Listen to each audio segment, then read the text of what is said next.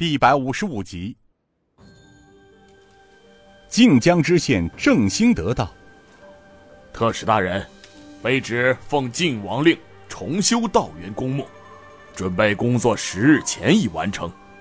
这是卑职草拟的道元公墓草图，请特使大人查阅。如不议者，还请特使大人批修。我等定按此办理。”郑兴德双手高举图纸，尹建平接过来看了看。郑大人，此图是何人所著？如此布置，可有说法？回特使大人，按道元公的生辰八字在朝品级，我等仔细针灸，还特请靖江帝师指导，亲临现场勘察，经三级府衙按规格批定的。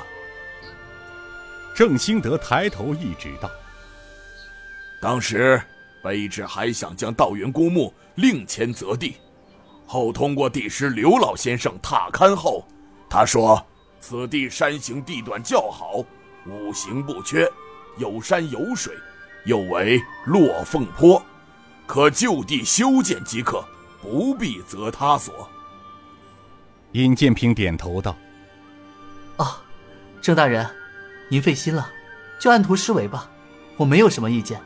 谢谢你，也谢谢大家，你们辛苦了。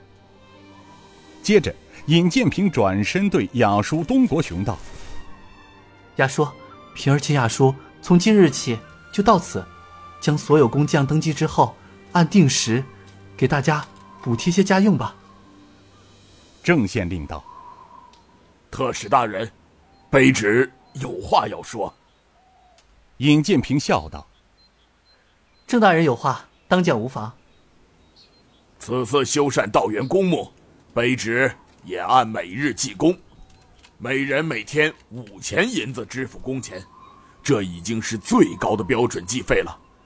再说，现在在这里上工的都是晋江本地之人，当他们知道是为了道元公修墓，都踊跃而来，不算工钱都无所谓。”只想为尹老大人尽点心意，若是在郑大人的心思我知道，我为之感激，但这些都是青壮劳力，都有父母妻儿，这也是我一点心意，郑大人就不要推辞了吧。如此，卑职代大家谢谢特使大人。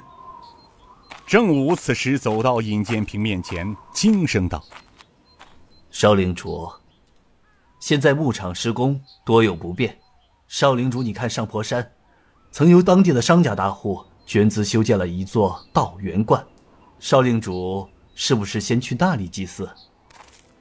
跟着郑武来到了道元观，尹建平停住脚步，抬头看去，道元观虽然占地面积不大，从建筑做工上看都非常讲究，雕刻细腻，四颗圆形巨柱。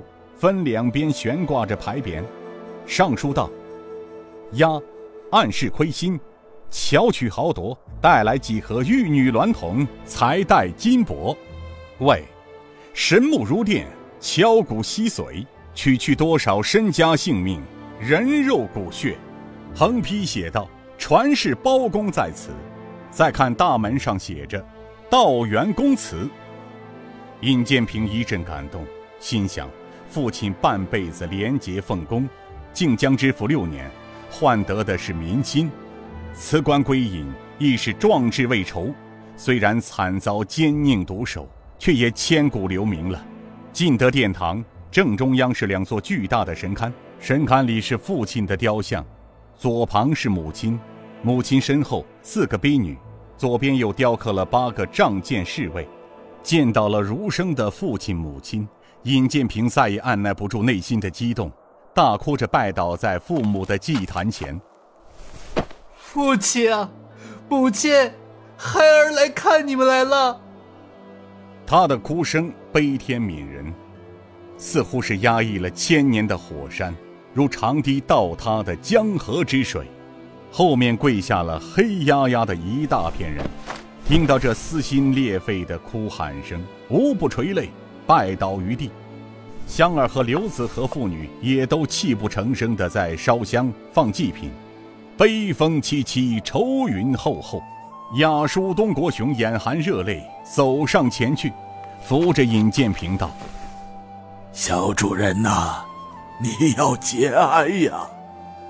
前者逝去，你还有很多事情要做呀。”半个时辰过去了，尹建平缓缓的抬起了头。香儿惊呼道：“平儿哥哥，你这是怎么了？”众人看时，尹建平的双目中流出的是鲜红的血，吓得雅叔急忙点住了尹建平的气海内庭天宗穴。尹建平轻呼道：“雅叔，香儿，我没事。雅叔，你点我的穴道也没用，平儿的穴道已经有内力渗入。”便能自动移位的。他跪直了身体，从怀中拿出了那把星芒剑。